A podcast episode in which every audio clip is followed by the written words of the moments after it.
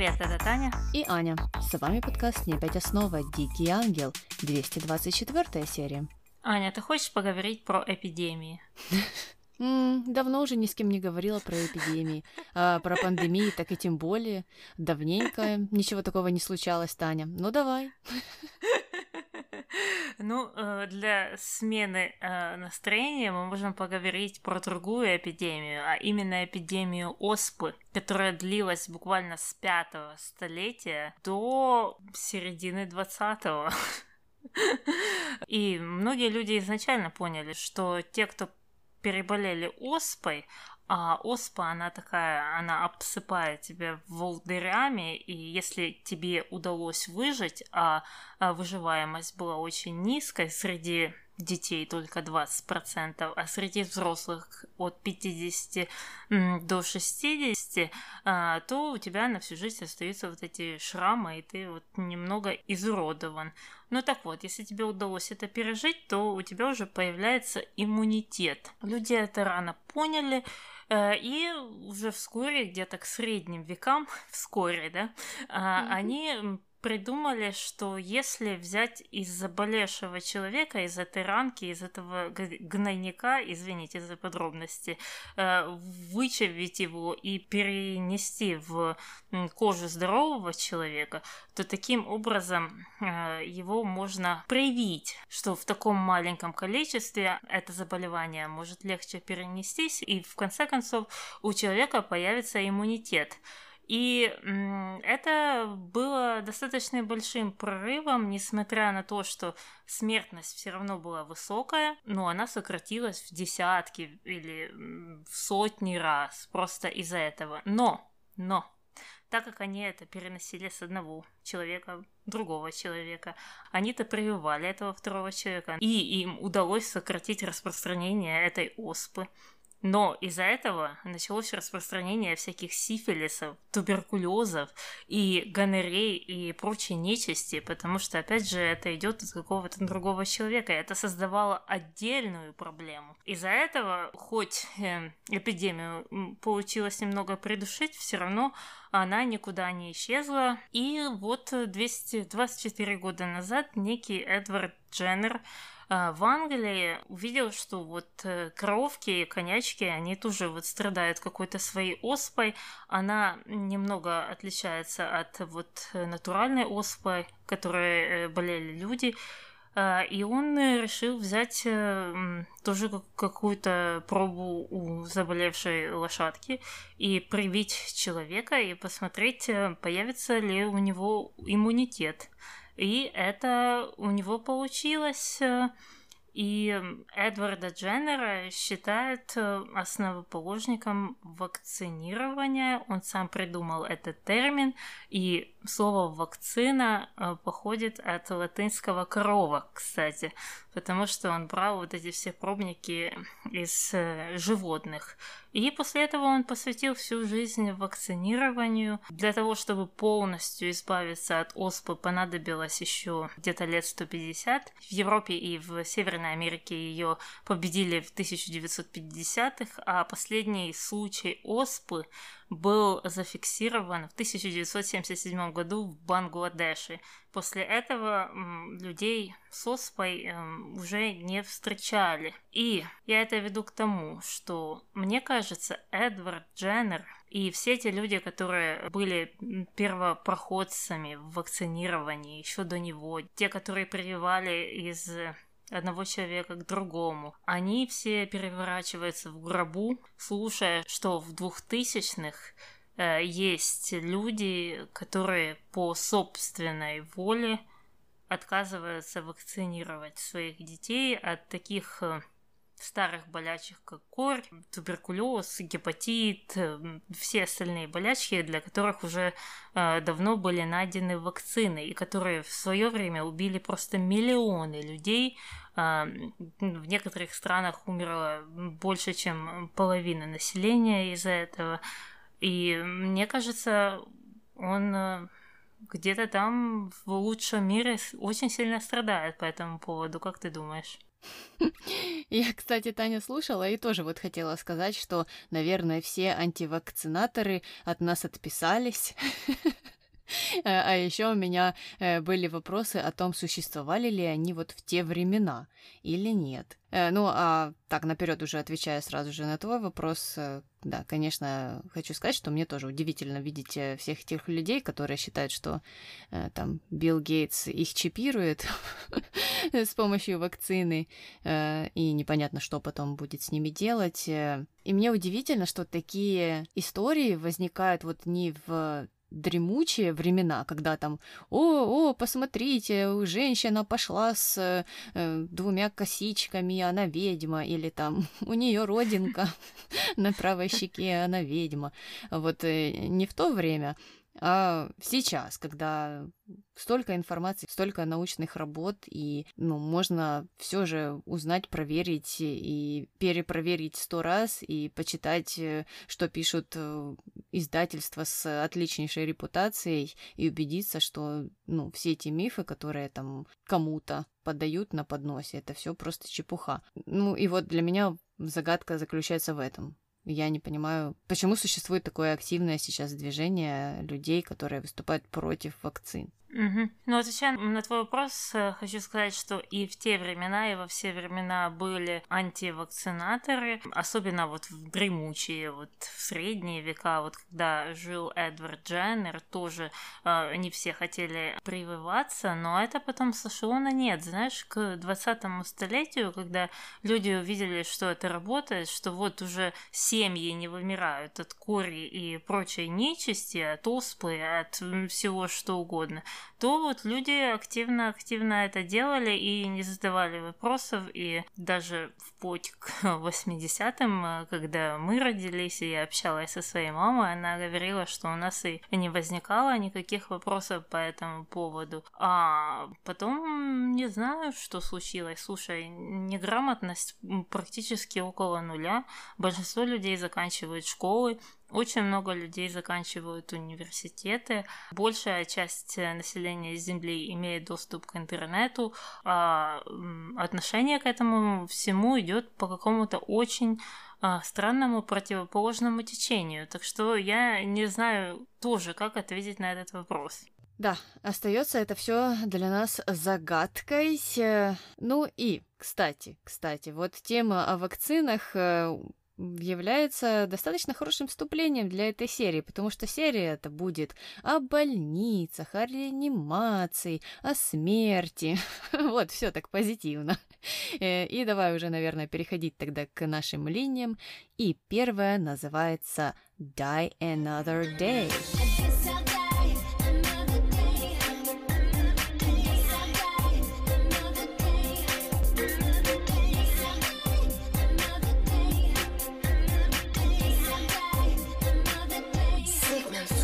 Мелагрос, как мы помним, в реанимации. И на минуту, на секунду или на несколько секунд она умерла. Что?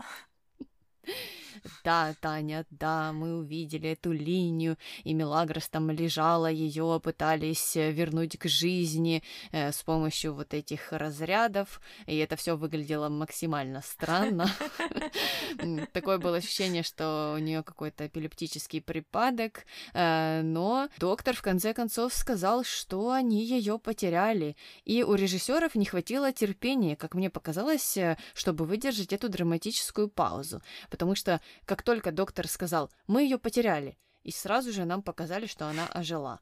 Э, ну, могли бы подождать минуту, пускай бы зрители успели расплакаться, сбегать за корвалолом, валерьянкой, я не знаю. Ну, в общем, Виктор не постарался здесь. Эм, но все, конечно же, были в шоке, в приятном шоке, потому что эта девушка вот так ожила.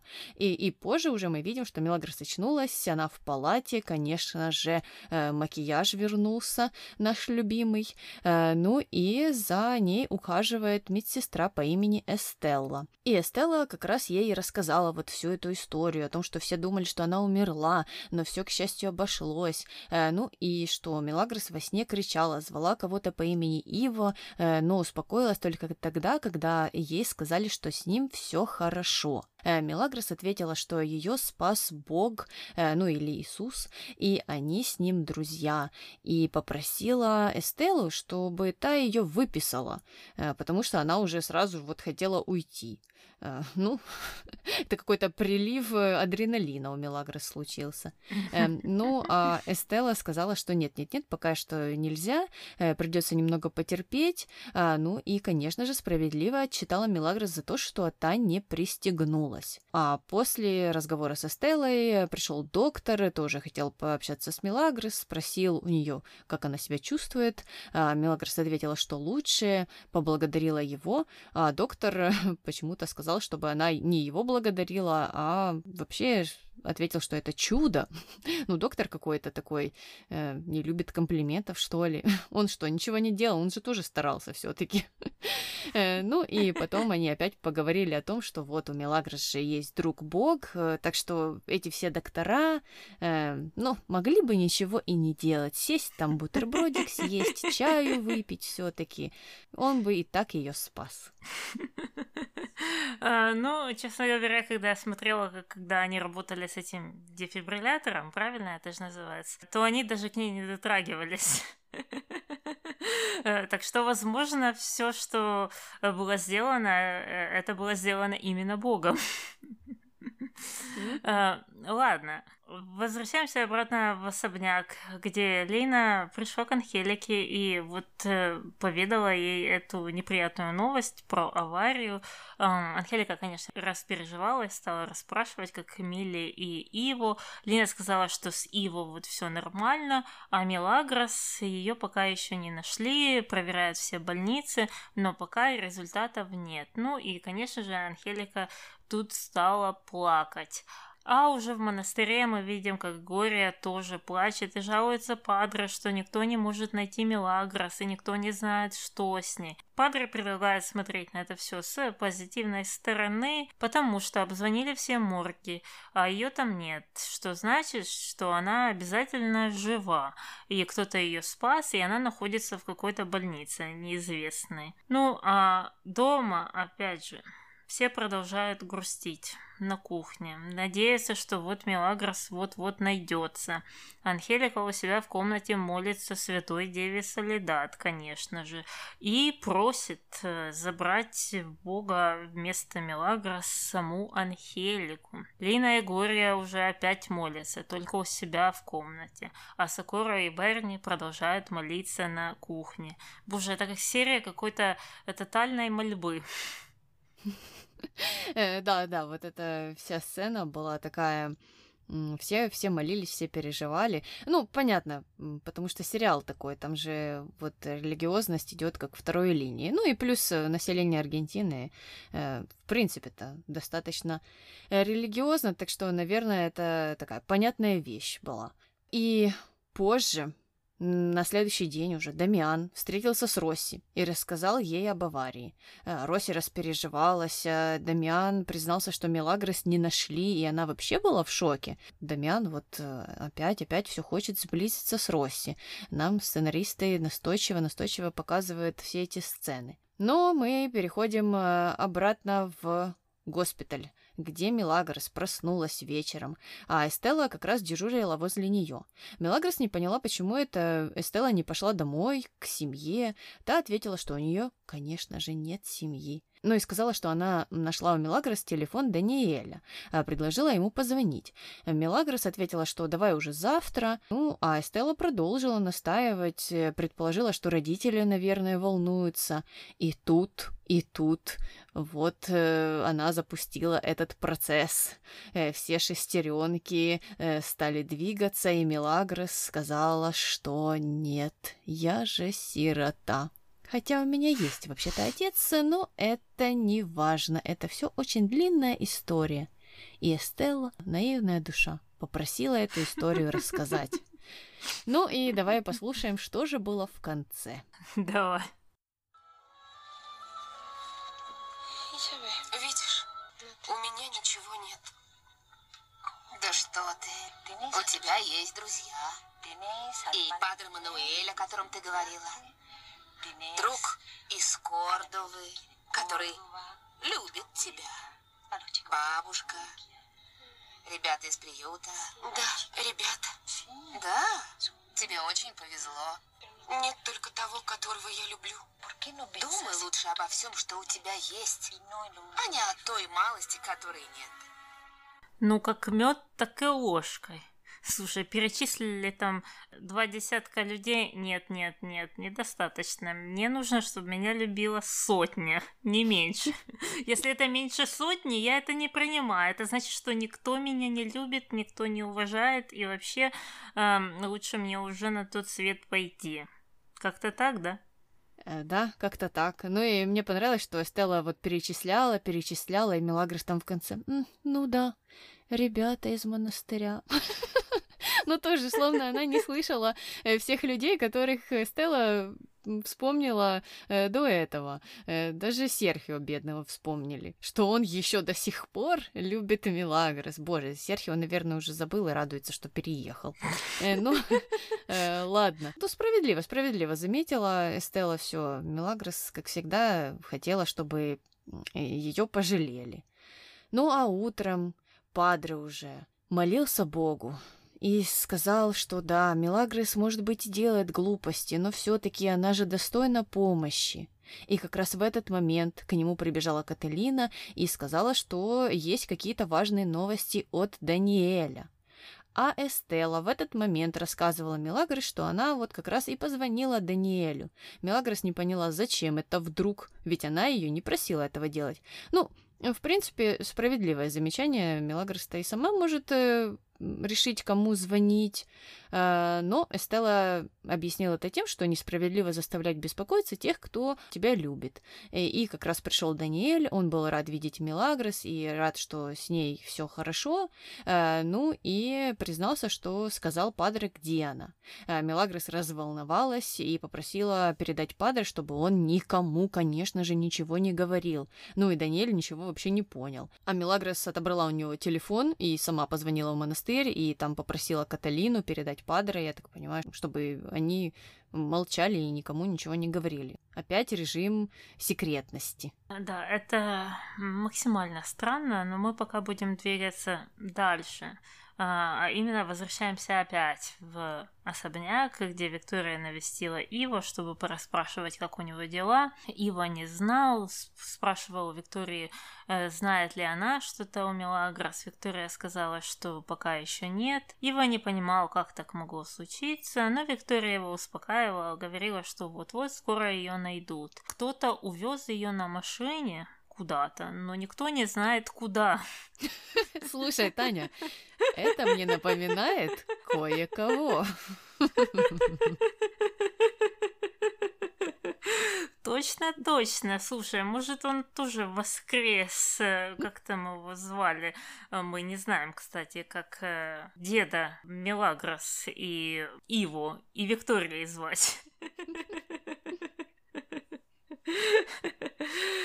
Э, ну, Виктория продолжила, сказала, что несмотря на то, что дед увез куда-то ее, она верит, что с ней все нормально, потому что ей подсказывает так сердце. А обратно, в больнице, Мелагрос просит Падре забрать ее в монастырь. И давай послушаем, что ей сказал Падре. Давай. Доктор сказал, что осталось только оформить выписку не понимаю, почему ты скрываешь от всех, что с тобой все в порядке? Хочу все обдумать. Не преувеличивай, Челита, ты никогда не думаешь. Ладно. Позвоните Глории. Только пусть она никому не говорит. Хорошо? Хорошо, сейчас позвоню. Что это за комплексы? Чего она стесняется? Она не хочет, чтобы ее видели с синяком а, на лбу, а, что не хочет, чтобы посмотрели на этот прекрасный траурный макияж? Ты знаешь, э, мне это напомнило... Э, есть много видео, кстати, если на YouTube просто зайти и там поискать, то вот реакцию маленьких детей на что-то. Я лично видела, видела видео э, о девочке маленькой, где она собирается уезжать. То ли она куда-то на Северный полюс собиралась, то ли куда. Ну, в общем, идея была такая, что она обиделась за что-то на своих родителей, и вот она ходит и такая, да, я уеду, и вы будете скучать, и будете плакать. И еще вспомните, какая у вас там хорошая дочь была. Ну, это она уже не сказала, ну, в общем, это все имеется в виду. Э, вот э, мне поведение Мелагрос напоминает поведение этой двухлетней или там трехлетней девочки, э, которая думает, о, вот, все будут думать, что я умерла, или что меня там невозможно найти, потому что я в каком-то там тяжелом состоянии где-то нахожусь, и дед меня увез в Испанию, и будут искать, и будут плакать, и переживать. Ну вот, такое ощущение, что она этого добивается. Вот этой драмы, вот повышения температур, чтобы все бегали и искали. А она будет тихонько сидеть и думать, о, да, весь мир меня ищет, как классно. Ну, не знаю, не знаю, что это за психологическая проблема. Понятное дело, что у детей это не психологическая проблема, это просто такой природный инстинкт, э, ну, быть в центре внимания, ну, потому что дети сами себя не могут там прокормить и э, содержать, и им нужны родители, чтобы вокруг них, них все бегали, чтобы чувствовать себя защищенным. Так вот, взрослая Мелагрос э, тоже хочет э, так себя чувствовать, но э, в ее возрасте это уже говорит о каких-то э, нерешенных вопросах, скажем так. Ну, ты, мне кажется, делаешь отсылку к ее сиротинству, правильно? Ну, возможно, это, хотя э, мне-то не хочется топтаться на этой теме и вечно вспоминать тоже, ой, Мелагрос, она же такая несчастная, потому что сирота и так далее. Э, мне кажется, что она сама не может э, отойти от этого. Ну, и мы видим, что герой, этот персонаж никуда не движется. Я, конечно, не думаю, что это была идея сценаристов, а, но мы можем так порассуждать, что вот тоже с этой стороны можно посмотреть на э, данный сериал. Вот Мелагрос это человек с серьезными проблемами. Э, она явно пережила травму, и явно эта травма мешает ей куда-то двигаться. Э, вот получается очень печальная драма, а не такая мыльная опера о любви. Кстати, кстати, да. Ладно, Падре.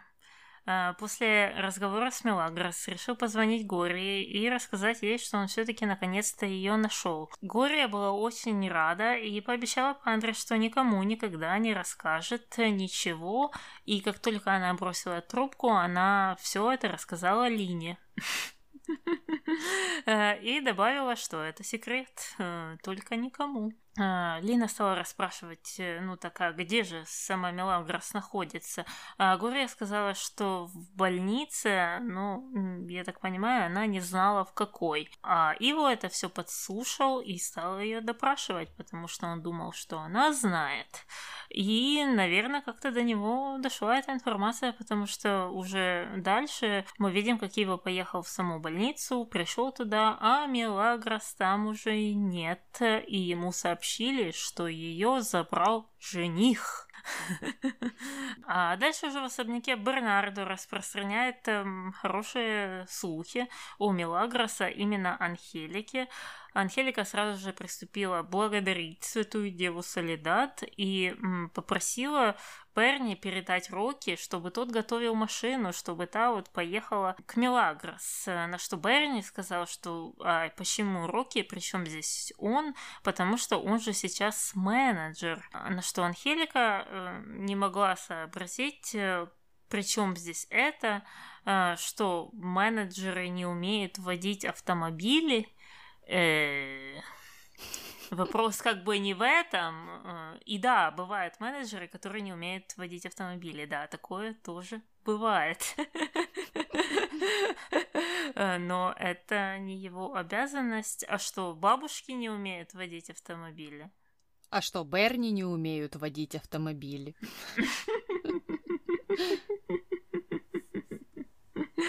Ну, это какой-то такой странный подход, я не показалось, особенно слышать это в открытую от бабули, которая борется за пролетариат и хочет, чтобы пролетариат добивался каких-то новых высот, должностей в компаниях, разве нет? Да, да, попахивало таким каким-то колониализмом. ну, в семейных параметрах.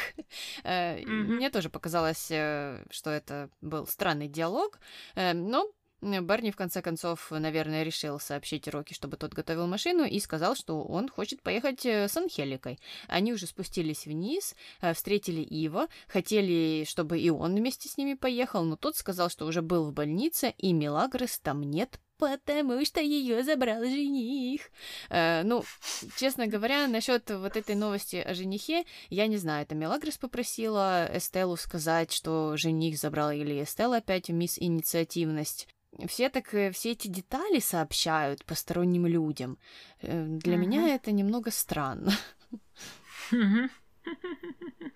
Э, да, в больнице, мне кажется, этим заниматься точно не должны. Ну ладно, дальше еще интереснее, потому что Росси продолжает интересоваться судьбой Мелагрос у Дамиана и спрашивает у него, нашел ли он ее. Дамиан, нашел ли он Мелагрос? Дамиан, что он сыщик, э, приватный детектив? Ну и что, Дамиану когда-то было дело до Мелагрос? Ага. Э, нашла, нашла, с кого спрашивать. Э, но Дамиан сказал, что у него есть две новости. Мелагрос выписали из больницы, но никто не знает, где она сейчас. И предложил Росси выпить. Эм, та отказалась, потому что очень переживает за Мелагрос. Э, Дамиан тут же заметил, что Росси уж очень сильно привязалась к этой Мелагрос. Эм, Росси призналась, что это правда, и сама она не понимает, э, как это случилось. Дамиан решил объяснить ей, как это случилось. Она долго притворялась ее мамой и начала даже в это верить. А дальше он приступил, как всегда, к комплиментам, стал говорить Росси, что она очень красивая и что он хочет ее поцеловать. Он это не говорил, но хотел это сделать. Но как раз самый ответственный момент в офис зашел Пабло, который все это испортил. Всю эту идиллию, эти зачатки романтических отношений. Mm, mm, mm. Ну, знаешь, я уже думаю, ладно, и на том спасибо, что нас хоть подвели э, к этим романтическим отношениям, а то могли бы сделать так, что вот, нате, вам новая пара, привыкайте. Пускай будет уже так. Ну ладно, давай переходить э, на вторую линию под названием «Бедные и неизвестные». Мелагрос, которую все ищут, на самом деле в монастыре, и мне показалось странным, что ни Ива, ни Анхелика, ни Бернардо, никто другой по три раза еще не прибежали в монастырь и не спросили, где Мелагрос. Ну, они же всегда это делают, но когда нужно, они просто забывают об этом месте, и никто не захотел идти в монастырь. Ну ладно, э, Мелагрос отдыхает, и вот э, Думает, наверное, о том, как же весь мир ее ищет. А Каталина тем временем принесла ей чай с печеньками. Э, Мелагрос э, сказала ей, чтобы она не мешала, потому что она смотрит теленовеллу, которая называется «Бедняк и незнакомец». Да. Ну и опять упустили момент упустили момент, когда вот можно было перевести и даже и не париться, и было бы смешно, и была бы смешная отсылочка, и все бы было в тему. И к тому же, я так понимаю, что этот сериал показывали в Восточной Европе. Ну, вот эти богатые и знаменитые, они ведь шли в mm-hmm. Европе, правильно? И откуда взялся бедняк и незнакомец? Я не знаю. Но суть была в том, что Милагра смотрела теленовеллу «Бедные и неизвестные». Э, ну вот решила так она э, с юмором подойти к названию. И просто придумала что-то противоположное к богатым и знаменитым. Э, и мне кажется, что это вот как раз э, и был пример такого экспромта от актрисы. Я не думаю, что это прописывалось в сценарий. Но mm-hmm. было бы смешно, если бы ее так перевели. И я не знаю, да, почему, почему это упустили, как всегда. Ну, как я знаю, потому что всем было все равно, вот почему. Они, мне кажется, даже об этом не задумывались, хотя должны были бы, потому что богатые и знаменитые его снимали раньше, чем Дикий Ангел, и даже показывали, мне кажется, раньше, чем Дикий Ангел, разве нет? Но я бы не удивилась, если бы тот сериал озвучивали те же актеры закадрового перевода. Э, ну, потому что они же там всех в какой-то период времени озвучивали, и их было там всего пятеро. Э, ну, в общем, э, да, странный такой момент, и был бы хороший каламбурчик, но не случилось. Мелагрос все таки в переводе смотрит какой-то сериал «Непонятный бедняк и незнакомец». Ну и в этом сериале главная героиня потеряла память. Каталина вздохнула и сказала, ой, эти мыльные оперы дурацкие, там всегда одно и то же, одно и то же. И потом пробила четвертую, пятую, десятую стену и так посмотрела на Виктора. Э, ну, и Милагрос вдохновилась этой идеей и сказала, что это же просто гениально. Вот эта мыльная опера, ну просто супер. Ой, Каталина, тут так выделываются мыльные оперы, все одно и то же, сама зачитывается этими женскими романчиками, которые, ну, в принципе, мыльные оперы, только аналоговые в тексте. Таня, ну подожди, как это мыльные оперы аналоговые? Там все не так просто. Там вот одна книжка — это история которая рассказана от лица главной героини, э, потом сиквел, потом третья часть, а потом, потом деньги-то зарабатывать нужно, и выходит четвертая книжка уже от лица главного героя. Ну что, разве не новый подход? Боже, а ты представляешь, если бы так еще мыльные оперы переснимали? Вот это была бы э, часть э, которая вот концентрировалась на Мелагрос, и все вокруг нее крутится. А потом бы выпустили часть, которая крутится вокруг Иво, а потом э, вокруг Уиса, а потом вокруг Дона Пеппа. Ой, слушай, я не знаю, хотела ли бы я смотреть последнее. Да и первое, второе, третье тоже. Ладно, Мелагрос э, посчитала, да, эти мыльные оперы гениальными и придумала какой-то план. И вместе с Каталиной пришла к Падре помочь с воплощением этого плана. А, Падре сказал, что это все безумие, это делать э, неправильно, но Милагрос настаивала на том, что она хочет начать все сначала. Падре не понимает, что ей начинать и вообще, что ей это даст. На что Милагрос сказала, что она ничего не теряет. Э, Патре сказал, что лгать это плохо, и он это осуждает вместе с Богом. Э, Мелагра сказала, что Бог этого не заметит.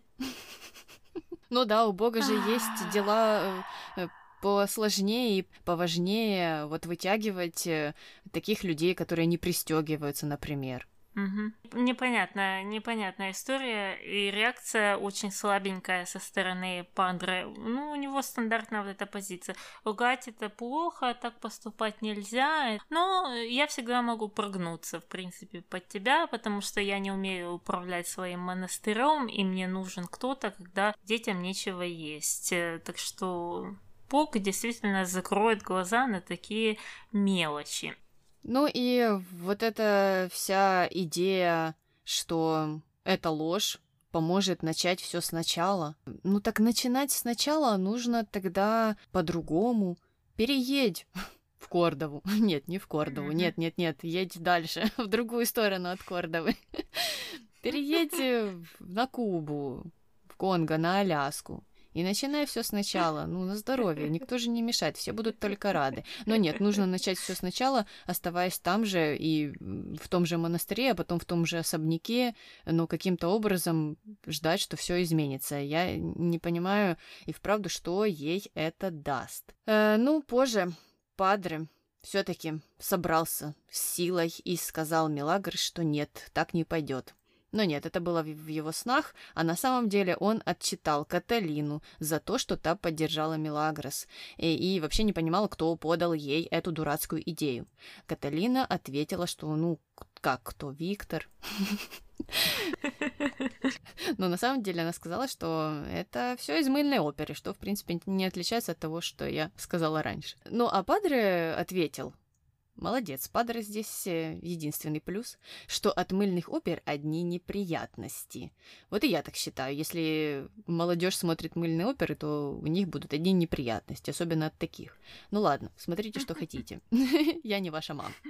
Эм, Каталина сказала, что э, ладно, ладно, падре, хватит вам с этими мыльными операми, еще книжки все мои заберете. На самом деле Милагрос нужна помощь. И Каталина вот готова была ей помочь и посоветовала падре перестать болтать и присоединиться. Э, Падре там немного позлился, но, наверное, все-таки решил присоединиться. А дома Анхелика уже стала допрашивать Глорию о женихе Милагрос, который ее увез. Э, Глория сказала, что нет никакого жениха, э, но Анхелика ответила, что как это нет, если Ива сказали, что был жених, и приказала Глории признаваться. Глория согласилась что-то там рассказать, но предупредила, что это секрет.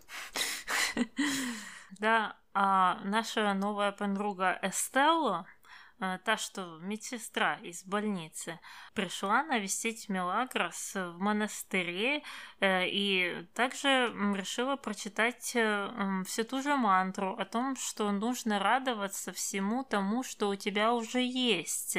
Но Мелагрос не хотела это слышать, сказала, что эти советы ей не нужны, а Эстелла настаивала, сказала, что вот ты избранная. Э, вот ты могла умереть, но не умерла. А теперь выбери синюю таблетку или красную таблетку. И началась сцена из «Матрицы». Да, именно так и произошло, потому что Эстелла сказала, что такого ж не бывает. Но Мелагрос вообще слушать этого не хотела и сказала, что у нее есть какая-то просьба. В общем, мне эта вся история со Стеллой тоже не совсем понятна, почему она вот э, так привязалась к Мелагрос, почему вот она вот прилипла, бегает по монастырям, э, чтобы ее навещать, читать какие-то лекции, у нее что нет работы, и даже та сцена в больнице, э, когда Мелагрос там спала, а в ее палате на стульчике в неудобной позе также спала эта медсестра Эстелла, и Мелагрос проснулась и начала расспрашивать, ой, а что ты тут делаешь? Ты сказала, ой, а мне нечего делать, у меня нет семьи, э, так что я решила тут у тебя в палате поспать. Да, именно так это все и происходит. В больнице нет других пациентов. Медсестры, они вот то и делают, что сидят и спят по палатам. Им не нужно делать обходы ночные, дневные, им не нужно есть, ходить в туалет и другими вещами заниматься. Тоже такое это прописано было Каструбата, что опять все-все-все э, клином сошлось на Мелагрос. Ну, Эстелла же по той причине, что и Росси привязалась к Мелагрос, потому что она так долго играла ее мать, что уже забыла, что это не на самом деле. Э, ну, все же, все подряд, э, кто бы не встретился на пути Мелагрос, почему-то считают, что она какая-то необычная. Э, ну, избранная ведь, избранная. Нео. Ладно. Анхелика и Глория приехали на следующий день к Милагрос. Анхелика, конечно же, очень распереживалась и попросила Милагрос все ей рассказать, когда они вернутся домой. Но Милагрос ее разочаровала и ответила, что не поедет она домой, потому что она забыла, где ее дом. Э, Глория вместе с Анхеликой ничего не поняли, э, ну и Милагрос пришлось э, пересказать э, всем э, вот этот ее новый план о потере памяти. Э, Глорию это не впечатлило. Мелагрос ответила, что «Глория, ну слушай, другого выхода нет, нет, ну как же еще я стану пупом земли? Как же еще все будут бегать вокруг меня?» Ну и спросила, сможет ли она рассчитывать на подругу. Та ответила, что «Да, ладно, я не болтунья». Угу. Мелагрос ей, кстати, не поверила, потому что она якобы рассказала всем, э, где она находится. Ну, начнем с того, что Мелагрос сама рассказала всем. Ну ладно. Глория вообще пошла еще дальше и сказала, что это все Лина. Эм, окей, Лина, уезжай в Испанию и просто забудь об этих якобы друзьях. Вот все, что я могу сказать. Это точно, это будет лучше для всех. Да, ну и этим-то не закончилось. А Милагра сразу же спросила, а Лине-то кто сказал? Ну и потом они уже сошлись на том, что сказать Лине это все равно, что напечатать в газете. Так все началось с Милагрос. Потом это все передалось uh-huh. Глории, потом это все еще Падре рассказали, потом Каталине, потом Анхелике, потом только вся эта информация, наверное, дошла до Лины. Э, в общем, я не понимаю опять, почему наехали на бедную Лину. И да, что это за подруги такие? Ну ладно, ладно, идем дальше. Анхелика все это слушала, слушала и сказала, что Мелагрос ненормальная, но ладно, так и быть, она ей поможет, потому что Анхелика не может пройти мимо драмы и любит все вот эти скандалы и склоки. И позже, уже дома, Анхелика позвала Ива и сказала, что она знает, где Мелагрос, но это секрет, и тебе придется отгадать пять загадок Иву.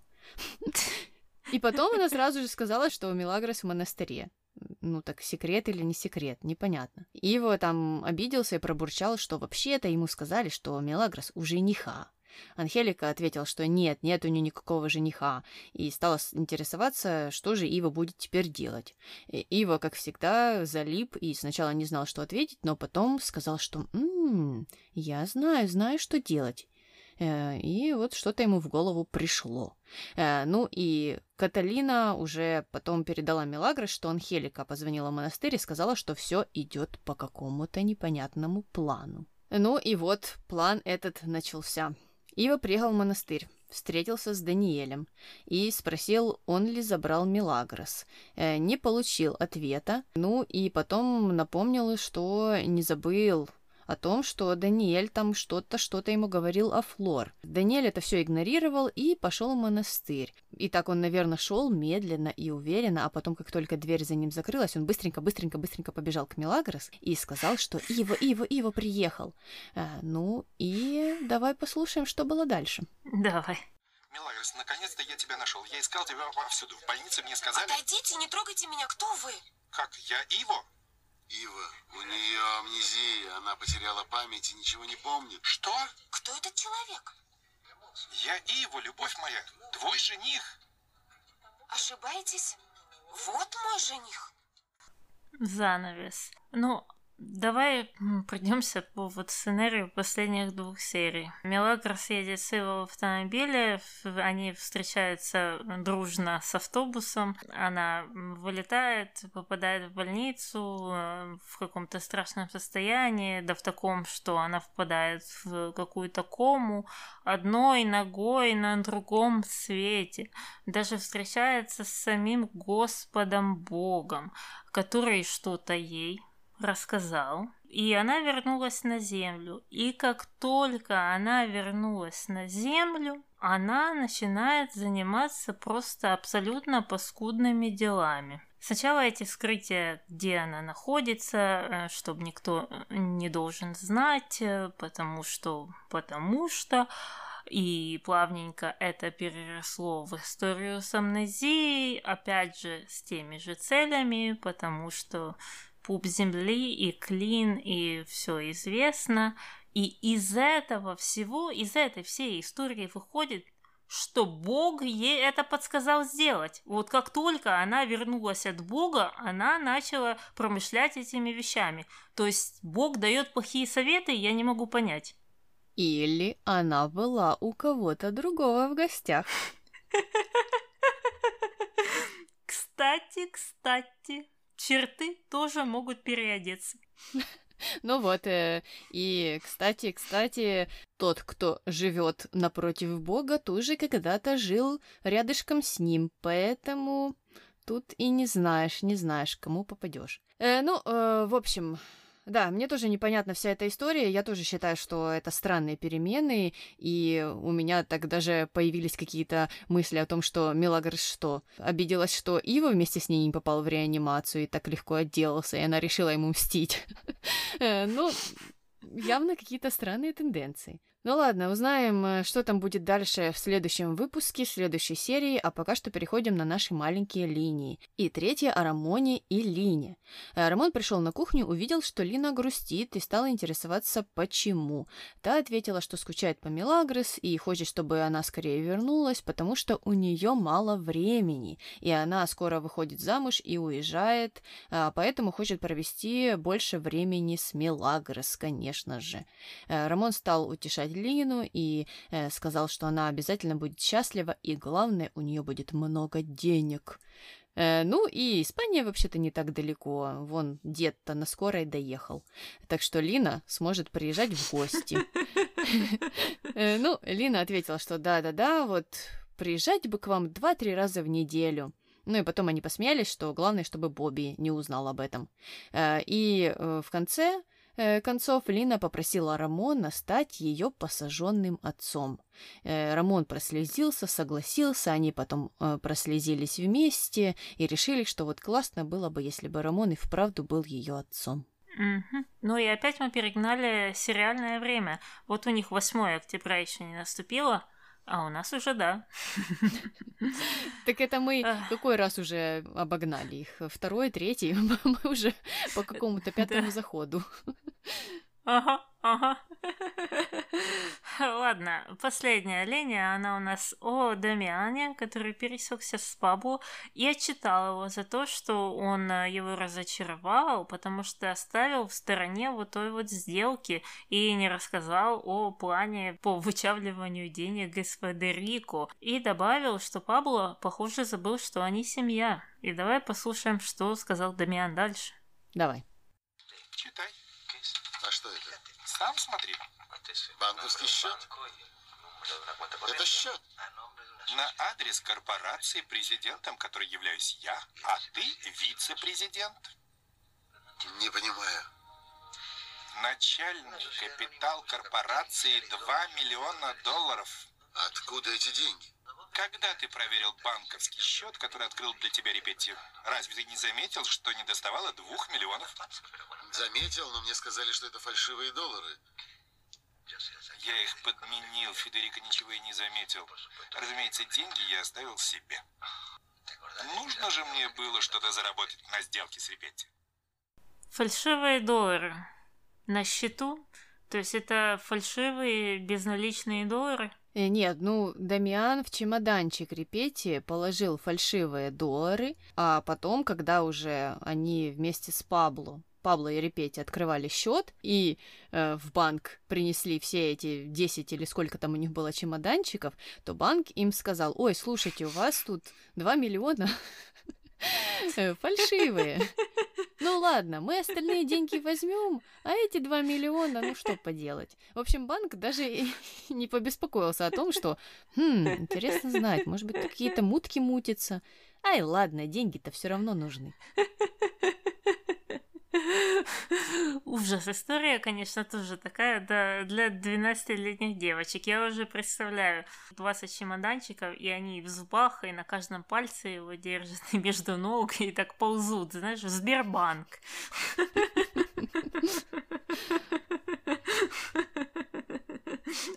Они принимают вручную, их считают, каждую банкноту на свет проверяют, потом документик выписывают, на него сургучную печать ставят. Да, так все и было, так все и было. А потом они такие, о, подождите, еще сейчас тут грузовик, грузовик подъедет. И грузовик такой, пип, пип, пип, подъезжает и вываливает деньги, а там все фальшивые оказались. Ой, ну, в общем, да, история еще та. Э, но Пабло потом решила перевести э, разговор в другую тему и спросил, что там у Дамиана с Росси. Дамиан ответил, что она ему нравится. Э, Пабло предупредил Дамиана, что она опасна, и сразу же там стал рассказывать, что она вообще-то и не мать Милагрос совсем, на что Дамиан ответил, что он знает и что ему вообще-то все равно. Э, вот такой вот человек, э, который не боится опасных женщин. Ну, это для нас не новость. И предлагаю на этом закончить и переходить к нашим номинациям. Аня, расскажи нам, кто твой герой?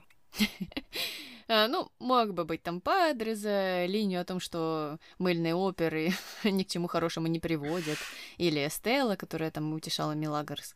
Э, но нет, не будет никто, потому что все из них допускали ошибки. Э, вот за это-то никто не попал. А твой герой кто? А я с тобой согласна и солидарна, я никого не записала. Стелла могла бы быть президентом, но эта линия была так натянута за уши, и уж так ее прицепили к Мелагрос как какую-то липучку, как вот эти растения, которые к штанам пристают. А, так вот тут и Стелла была, причем абсолютно только комплементарная лексика в сторону Мелагрос. Да, она ее критиковала за то, что ну, вот она скрывается, так и это некрасиво, но но делала это, опять же, комплементарно. А, странное такое отношение. Но ладно, тогда предлагаю перейти к злодеям, если у тебя злодей. Конечно, есть. Это Милагрос э, после ее визита к кому-то. Непонятно, к Иисусу или нет. Э, да, Мелагрос тут э, много чего натворила, и вот вся вообще эта история, все эти линии большие, мне кажется, являются тому подтверждением. Ну и то, что она там о Лине плохо говорила, тоже. Мне это не нравится. Э, я согласна, я тоже записала Мелагрос, и мне, помимо всего этого, еще не понравился этот аргумент, что мне нужно начинать э, жизнь сначала, с чистого листа, табло раз, э, все такое. Э, то есть это говорит о том, что ты убегаешь от своих проблем. То есть ты готова все что угодно делать, лгать, обманывать, там, совершать грешные дела, при том, что пять минут назад была на другом свете, ради того, чтобы не решать и не прорабатывать проблемы с твоим бойфрендом. Вот исключительно ради этого. Ты хочешь, чтобы они вот просто магическим образом исчезли. У Ива там своя мулька в голове, он считает, что поцелуем можно все разрешить, оно магическим образом тоже вот превратиться в какой-то чистый лист, и ничего не нужно будет обговаривать, там кто с кем изменял, какие-то там социальные, может быть, э, разбежности их экономические и прочие проблемы, которые у них там возникают. У этой вот э, вообще такой... Э, креативный подход. Можно вот придумать амнезию. Вот лишь бы, лишь бы не, не проработать все это, не обсудить, чтобы закрыть э, дверь на этой э, проблеме или на всех предыдущих проблемах навсегда и идти вперед в светлое будущее этих отношений. Понятное дело, что там никакого светлого будущего нет, но все-таки проработать бы это не помешало бы и, может быть, бы что-то бы там и разрешилось, и получилось. Да, да, я согласна. К чему это все, если ты остаешься здесь же? Э, ну, я не говорю, что убежать вообще от этих проблем было бы хорошей идеей. Это все нужно решить, а потом куда-то дальше идти. Но этот выбор мне ну совсем непонятен. Что значит с чистого листа, если ты никуда не сдвинулась? Ну ладно, это дело Милагрос, будем смотреть, что там дальше. Переходим к дуракам. Кто твой дурак? У меня их много. Я включила туда всех, всех, всех, всех людей, которые подыгрывают Мелагрос в ее злостных э, деяниях, э, которые она запланировала. Падре Каталина, Гория, эм, Анхелика, вот все они по указке Мелагрос э, пляшет под ее дудку, причем без, э, без причины, а кто она такая, что вы должны э, вот заниматься этими вещами, все-таки брать грех на душу тоже для них это же важно. Они вот полдня тут молились. Анхелика говорила, что забери меня, верни Мелагрос тут Мелагра свернула уже и решить можно, причем так очень-очень некрасиво. Тут даже если откинуть религию, а религию, в принципе, в таких обсуждениях нужно всегда откидывать, но так как она тут присутствует в сериале, мы ее используем, то это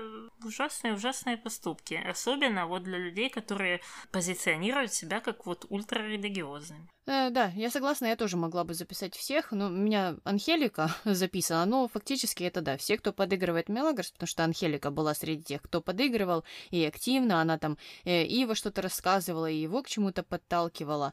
Э, мне это не понравилось. Э, э, ну, и здесь, э, если мы перенесемся в мою альтернативную драму о Мелагрос, о деструктивной личности Мелагрос э, и о том, как эм, да, ей трудно жить в этом мире, то эта вся история тоже легко ложится в эту парадигму. Вот э, все эти родственники вот такого деструктивного персонажа, они же тоже часто ведут себя деструктивно.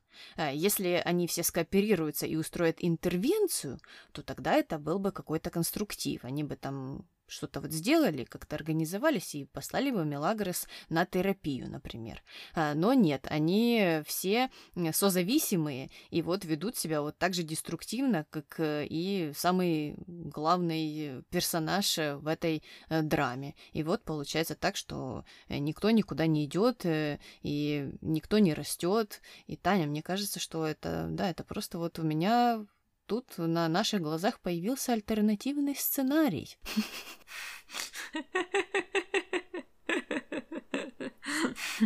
И умник может быть Люцифером. Все может быть, да? Да, да, да. В общем, э, скажите нам где-то, какой из вариантов вам нравится больше. Ну ладно, давай, наверное, переходить к мистеру Морковке. Что он сегодня скажет? Мистер Морковка является ярым поклонником Люцифера, э, и из этого по э, происходное он также очень любит все эти действия Мелагрос, э, поэтому он ставит три морковки, а тут еще смерть не за горой была, а мистер Морковки это всегда на радость. И после этого предлагаю перейти к нашим комментариям. Комментарий первый. Здесь Миля жестоко и эгоистично. Все страдают, молятся, ищут, а она не хочет, чтобы ее нашли. И с сиделкой своей как разговаривает. Это болтунья и так далее. Сама благодарность. Ответ. Здорово, что вы это отметили. Я тоже хотела, но боялась, что опять начнут фанаты Мили наезжать. И эта фраза «никто меня не любит». Вот впрямь убить хочется ее за это. Там у бабушки родной инфаркт может случиться из-за переживаний за нее. А ей плевать, у нее бойфренда нет. Ответ. Вот пишите, что Милли плохая. Ее можно понять, ее обидели. А вот почему Падре Мануэль врет своему племяннику, Анхелика врет своему внуку. То есть я так понимаю, что никому врать нельзя, кроме Мелагрос, потому что она святая, плюс ее обидели. Угу. Ну и э, ответ на то, почему Падре Мануэль врет своему племяннику, а Анхелика врет своему внуку, потому что им сказала вот эта вот Милагрес, которая якобы неплохая, а ее просто обидели, и ее можно понять. Ну так, если уж начинаете понимать, то понимайте все тогда. Вот и объяснение, Милагрос можно понять, и теперь, соответственно, Анхелику можно понять, и Падре можно понять, потому что они-то с ней связаны напрямую, и она их об этом попросила. Э, но я, конечно же, на самом деле вот э, да, согласна с первыми комментариями. Это эгоизм, э, и непонятно почему, почему он здесь вот такой яростный. Комментарий второй. Так странно, в любом случае власти должны знать, куда повезли после ДТП пострадавших. Эм, да, наверное, в случае, если водитель э, скорой помощи, который работает на э, скорую помощь, ее вез, то можно, наверное, по имени и фамилии это узнать. Но если это делает воскресший дед и везет ее в больницу через Испанию, то тут не все так просто. Да, да. Я согласна. Тут э, могли присутствовать другие силы просто. Комментарий третий. А ничего, забыли, что в их мыльной опере Пабло уже страдал амнезией после аварии. Будут примерять одни и те же ситуации на разных героев, что с аварией, что со снотворным, подложными тетками и так далее. Да, мне, кстати, кажется, что Виктор совсем позабыл, что вот у Пабло действительно были проблемы с памятью одно время, а, и то, как они здесь это преподносили, что это насмешка над мыльными операми, шутка в шутке, что вот так там делают в сериалах, забывают что-то, и вот мы тут тоже так сделаем. Но вы это уже делали, и как бы на полном серьезе. Поэтому эта шутка как-то не совсем работает. Да, Виктор, наверное, не смотрел первую половину сериала, получается. М-м-м-м. Вот мы и раскрыли его секретик. Э, ну, а другие истории, да, мы это заметили тоже. Переработка полным ходом. Комментарий четвертый. Странно, что по поводу ДТП Киева никаких претензий со стороны правоохранительных органов. Тем более есть пострадавшие. Да, и мы не знаем, что случилось с водителем автобуса. Даниэль был в отличном состоянии. А, да, на самом деле интересно, что мы ничего об этом не слышали. Обычно действительно хотя бы допрашивают. И мне, кстати, будет интересно проследить, увидим ли мы еще этот красный кабриолет и в каком он будет состоянии.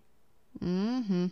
Ну и, как ты говорила в прошлом выпуске, да, и вправду, если что-то случилось с пассажиром, то водитель э, может за это ответить. Э, ну или должен будет за это ответить. Э, а здесь-то пассажир не, не отзывал никакие там показания или не говорил, что вот-вот не надо его судить и садить в тюрьму. В общем, его мог бы и вправду попасть, но почему-то не попал. Интересно знать почему. Комментарий последний. Поведение Мели в больнице – верх эгоизма и инфантильности. Извините, фанаты Мили, но вы никак не оправдаете ее поведение. Все в доме за нее переживают, у бабушки инфаркт может случиться от переживаний. Подруги, Бернардо, Ива с ума сходят. А она говорит, никто меня не любит, никому я не нужна, никому не скажу, где я. И все только потому, что однажды увидела своего бойфренда в постели с другой. Даже медсестра сказала, несправедливо заставлять беспокоиться тех, кто любит тебя. Ответ. Да что же вы постоянно оскорбляете Милагрос? У вас явно проблемы. Ответ. Если оскорбляют вашего любимого персонажа и вы говорите гадости в адрес комментатора, то нет, это у вас проблемы. Нельзя быть настолько впечатлительной, чтобы обижаться на критику нереального персонажа. И да, здесь Мелагрос заслуживает именно таких слов. Если не согласны, то ваше право. Интересно, как же вы оправдаете ее поведение в этой серии, в больнице? Посмотрите на комментарии. Много людей солидарны со мной. Вы не можете отрицать, что объективно Милли ведет себя плохо. Напоминаю, лично я ваш адрес ни разу ничего не писала. Давайте оставаться людьми и разговаривать цивилизованно. Ответ. Так вот и разговаривайте цивилизованно. Я не пойму, откуда в лексиконе такой образованной и интеллигентной дамы такие слова, как «тварь». Мне вас жаль. А, оказалось, что «тварь» уже является каким-то нецензурным словом и нецивилизованным. Это все интересно читать, э, особенно э, в комплексе с тем, что вот человек предчувствовал, чуял, предвещал, что к нему прибегут и будут говорить, что а, она как-то там а, плохо дышит по отношению к Мелагрос, предупредила. Не нападайте на меня, я сейчас все объясню. И люди все равно напали и сказали, что так вести себя нельзя, и что им жаль этого комментатора. И все это ради того, чтобы защитить бедную и несчастную Мелагрос. Особенно это очень интересно слушать от людей, э, которые в открытую говорят о чьих-то бульдожьих рожах, э, челюстях, э, ногах, женах, мужьях, как они одеваются и какой отвратный образ жизни они ведут. И тут такая борьба за цивилизованное общение, за образованность, за интеллигентность. Только цитатки Чехова не хватает. Э, да, и вправду. Ну, ты же знаешь, как это работает, как это правило действует на них, оно не распространяется. Э, вот так. Э, что сделать? Э, тут э, проси, не проси, аргументируй, не аргументируй. Мне кажется, что, как правило, не распространяется. Так и фильтр просто какой-то стоит. Эти люди, наверное, читают комментарии и видят не то, что так, Мелагрос была эгоистична, потому что она сказала это, а потом вот так вот реагировала на слова Эстеллы, а потом еще сделала вот это. Они видят другое. Они вот все это читают и видят, Мелагрос была эгоистична, и вы все, кому нравится Мелагрос, Агрес тоже с бульдожьими рожами и с кривыми ногами, и мужья у вас ушли к другим женщинам, и вообще у вас там улыбка, это просто оскал, и вы несчастны, и только играете и работаете по сценарию, написанному кем-то. Ну и потом начинаются ответы. Вот тогда-то все становится на свои места, не так ли? Ну, похоже на то. Ну, вообще, это очень-очень-очень лицемерно заниматься таким морализмом, особенно э, в том же месте, там, где ты какаешь другим людям на голову. И если бы вот человек из ниоткуда пришел, мы не знаем, может, он какает по, по другим, знаешь, форумам, везде-везде какает, а тут везде ведет себя хорошо. И вот пришел тут морализмом заниматься, рассказывать о цивилизационном общении. То, да, подумаешь, ну, может, действительно человек такой весь культурный, приличный и все. А ты вот тут же какаешь и в шаге от своей же какашки говоришь о том, что какать здесь нельзя. Ну, вообще, как-то не работает. Ну, мы уже поняли, в этот случай тяжелый. Это, как там было, э, на вкус и цвет товарища нет, но если объективно... Вот как-то так и получается, да. Да. Э, ну вот, злых э, тет не ждали, а они пришли. Э, так что давай, наверное, заканчивать, а то еще останутся здесь навсегда. Нужно от них убегать. Ну давай. С вами была Таня. И Аня. До новых встреч. Пока. У меня сегодня, видишь, у меня сегодня какой-то словарный понос, у меня какие-то ассоциации. В любом случае, власти должны знать, куда повезли после ДТП постражда... Постраж... Тьфу. В любом случае, власти должны знать, куда повезли после ДТП постраж... Прос... Господи. Начинается. Шапокляк. Шапокляк. Шапокляк. Привет, шапокляк.